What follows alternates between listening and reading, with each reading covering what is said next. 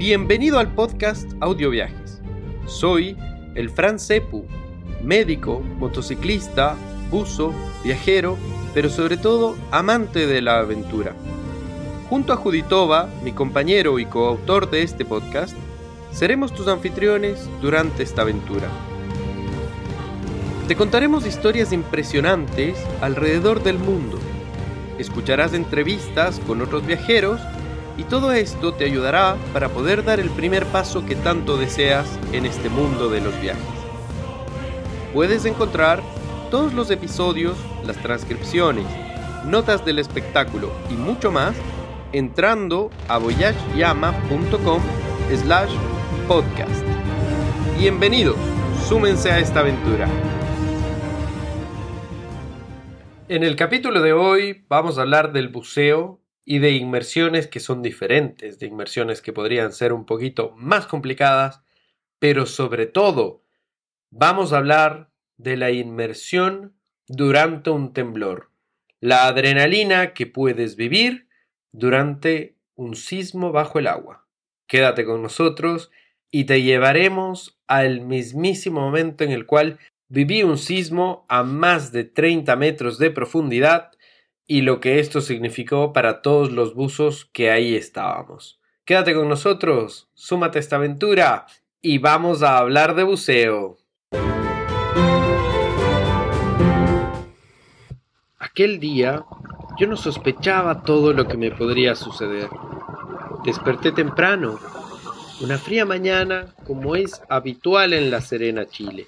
Normalmente está nublado, el sol demora en salir como que tuviera pereza de iluminarnos.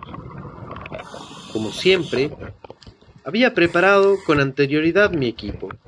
Esto es muy importante porque incluye múltiples ítems. Cada uno de estos no debería faltar en cada inmersión. En general, la recomendación es mirar de arriba hacia abajo. ¿Qué necesitas? De arriba hacia abajo. Capucha, máscara, traje, guantes, aletas, tu regulador, tu chaleco compensador. Necesitas también tu boya de seguridad, tu computador de buceo, tu brújula. Además, hay otros ítems que son importantes. Entre ellos hay que siempre llevar, es recomendable, un cuchillo. Un cuchillo de buceo, por supuesto. Pero no te asustes, porque el cuchillo no está diseñado para, para matar nada ni para matar tiburones, olvídalo. Tampoco es para defenderte. Bueno, quizás sí. Utilizamos el cuchillo con el único fin de poder liberarnos de cualquier atadura que pudiéramos tener submarina.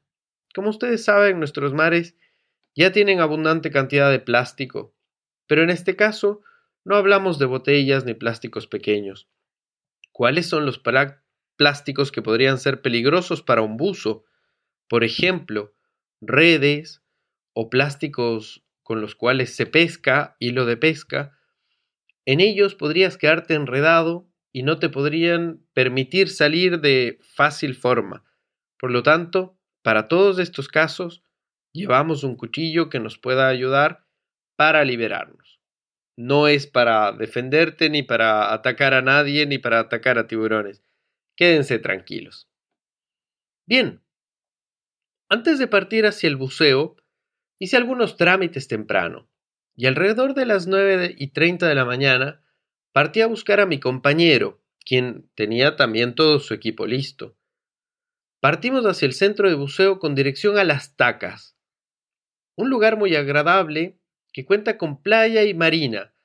Desde ahí se puede zarpar a realizar inmersiones, pues ahí se encuentra la escuela de buceo a la cual habitualmente asistimos, y en ella me he formado como buzo.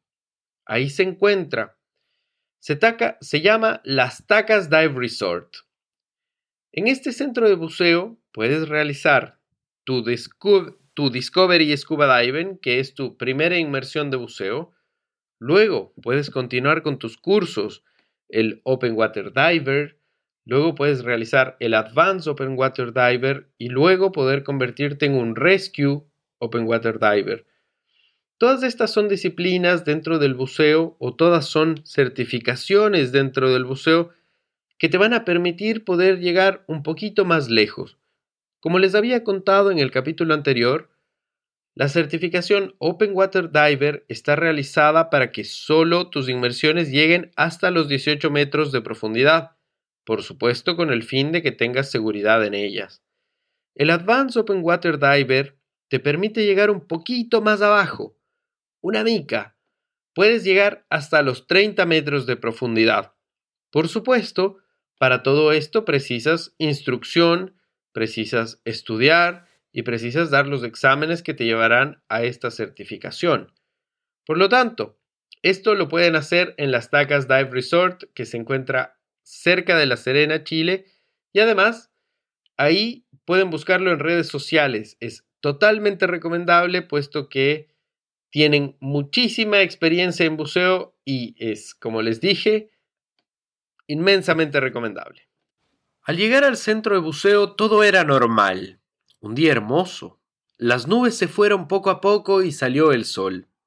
Llegaban paulatinamente los demás compañeros de buceo y a la vez el oleaje del mar se escuchaba golpear contra la marina.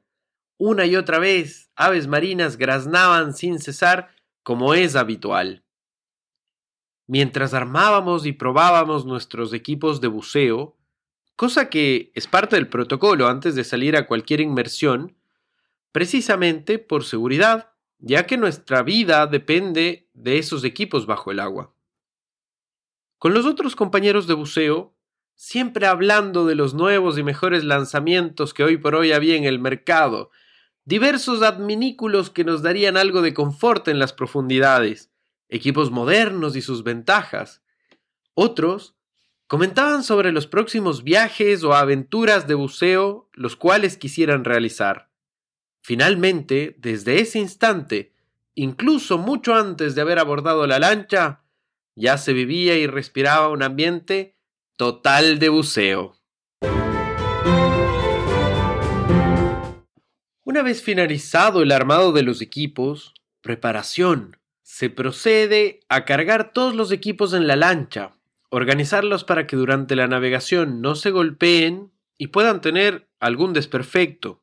Además, para optimizar la capacidad de modo que los ocupantes de la lancha estén cómodos durante la travesía hasta el punto mismo de buceo. ¿Está todo listo? preguntó Estefano con energía. Él es el dueño del centro de buceo y tiene muchísimos años de experiencia. Todo listo, respondimos briosos. Acto seguido, zarpamos por las frías aguas del Pacífico Sur. ¿Cuál era la dirección? El punto de buceo. En este caso, iríamos, navegaríamos hacia Punta Lagunillas.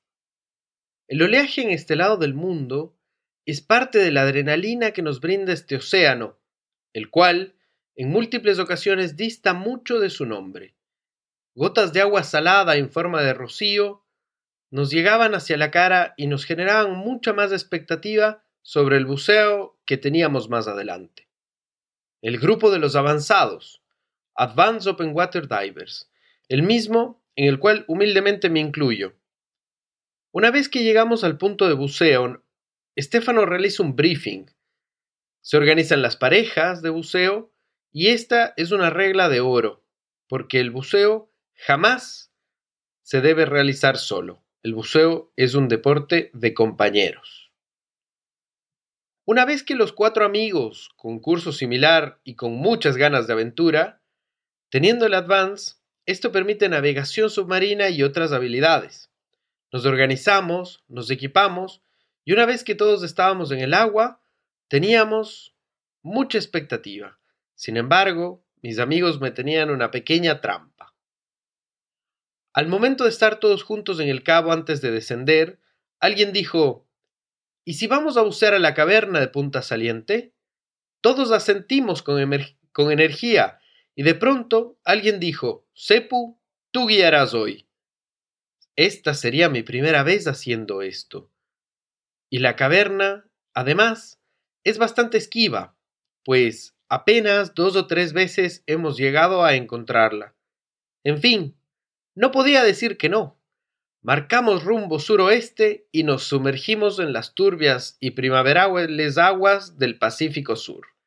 Cuando hablamos de primavera, normalmente pensamos o decimos que las aguas son un poquito más turbas porque aumenta la cantidad de plancton. Esto hace que la visibilidad no sea tan grande como uno espera.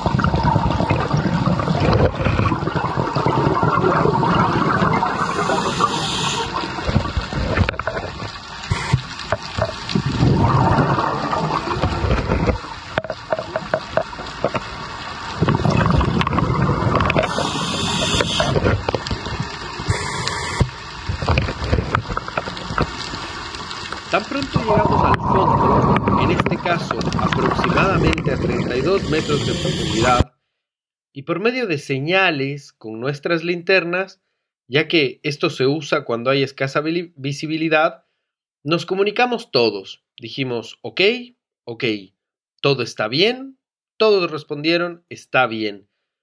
Tan pronto como hicimos la señal, un círculo con la linterna, partimos con navegación 5 grados noroeste.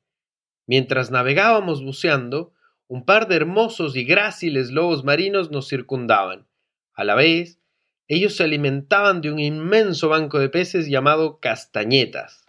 Esto también es habitual en nuestras inmersiones, pues estos peces suelen estar siempre en los arrecifes.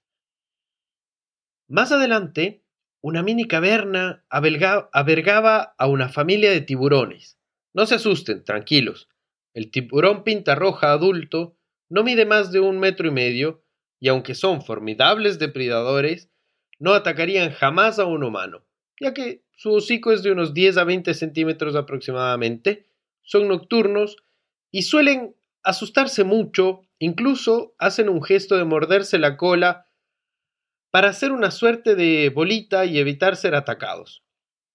A veces con los amigos pensamos que podrían ser como una especie de gatos marinos, puesto que son bastante amigables.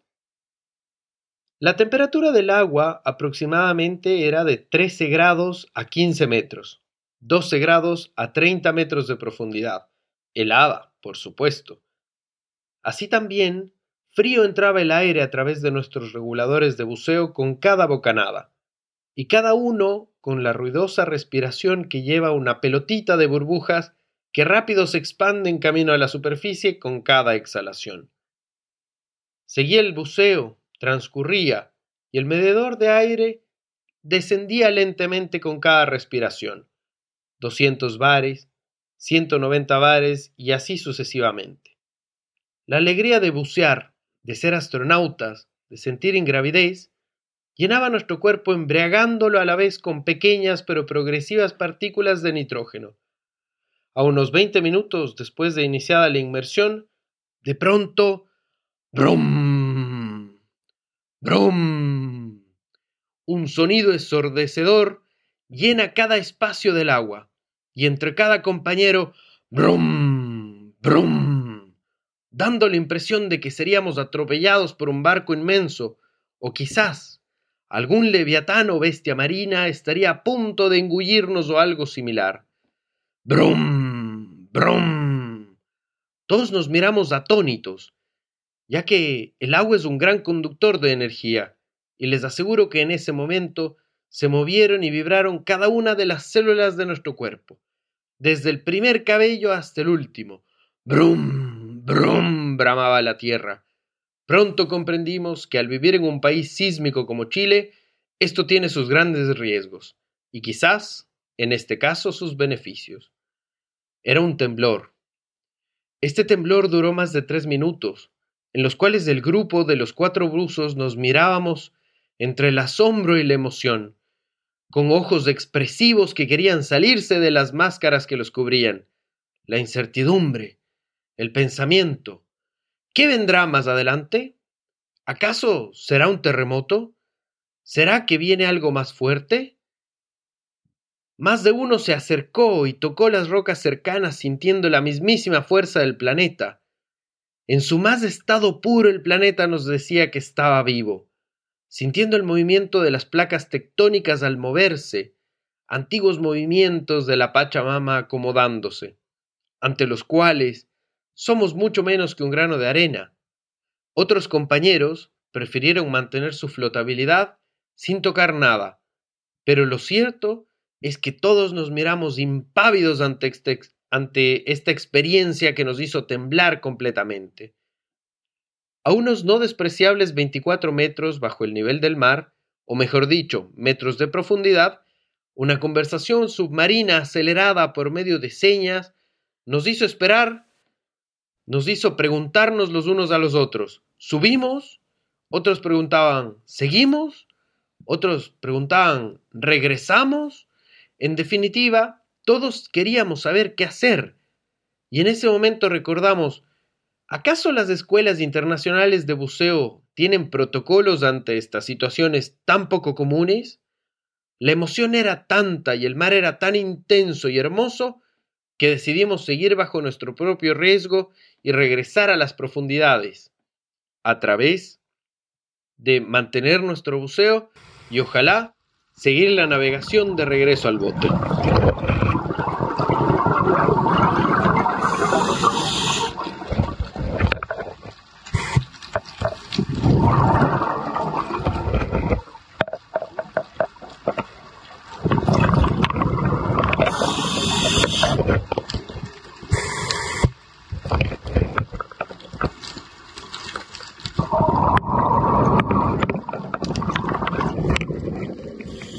Una vez que habíamos empezado el retorno, un nuevo brum, brum, esta vez de corta duración, menor intensidad.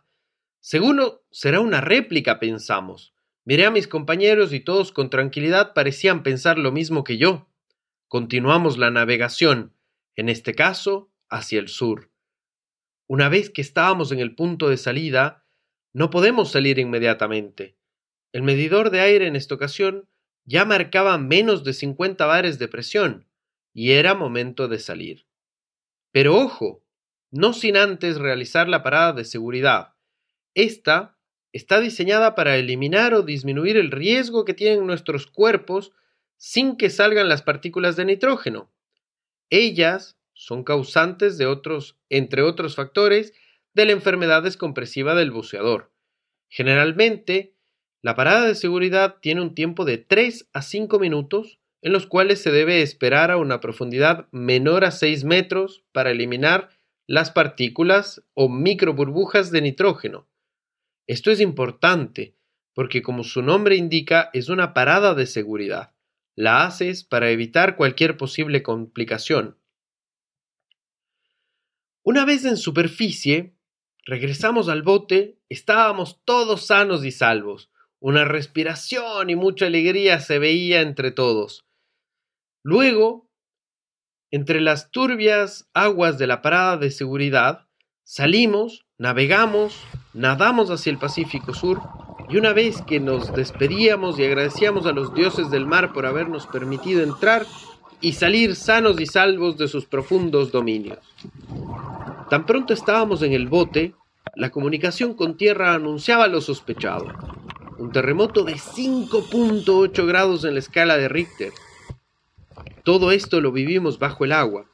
Por suerte, el terremoto fue a una distancia de más de 300 kilómetros de donde estábamos. Menos mal. Además, el epicentro no fue submarino, fue más bien hacia la Tierra.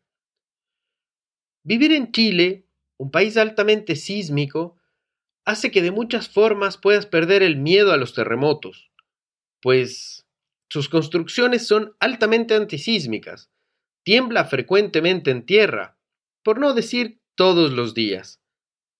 Vivir un temblor bajo el agua es algo totalmente fuera de serie, algo que contadas personas en el mundo han podido sentir, vivir y contar.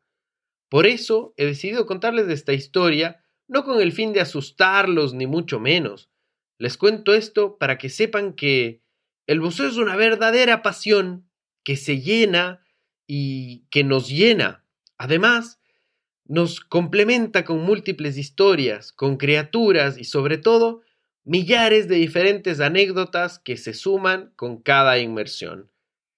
Es importante que tengamos esto presente para que te animes a bucear, para que te animes a cumplir tus sueños y sobre todo que decidas realizar esa inmersión que tantas ganas tienes.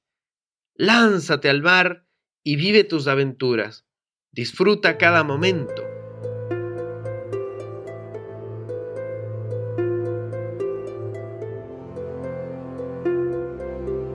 Gracias por habernos acompañado en esta aventura.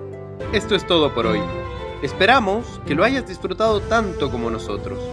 Recuerda, puedes ver más historias, entrevistas y contenido entrando en la página voyageyama.com. No olvides hacer clic, suscribirte y visitar nuestro blog. Hasta el próximo episodio. Te esperamos con muchas más aventuras, viajes y anécdotas.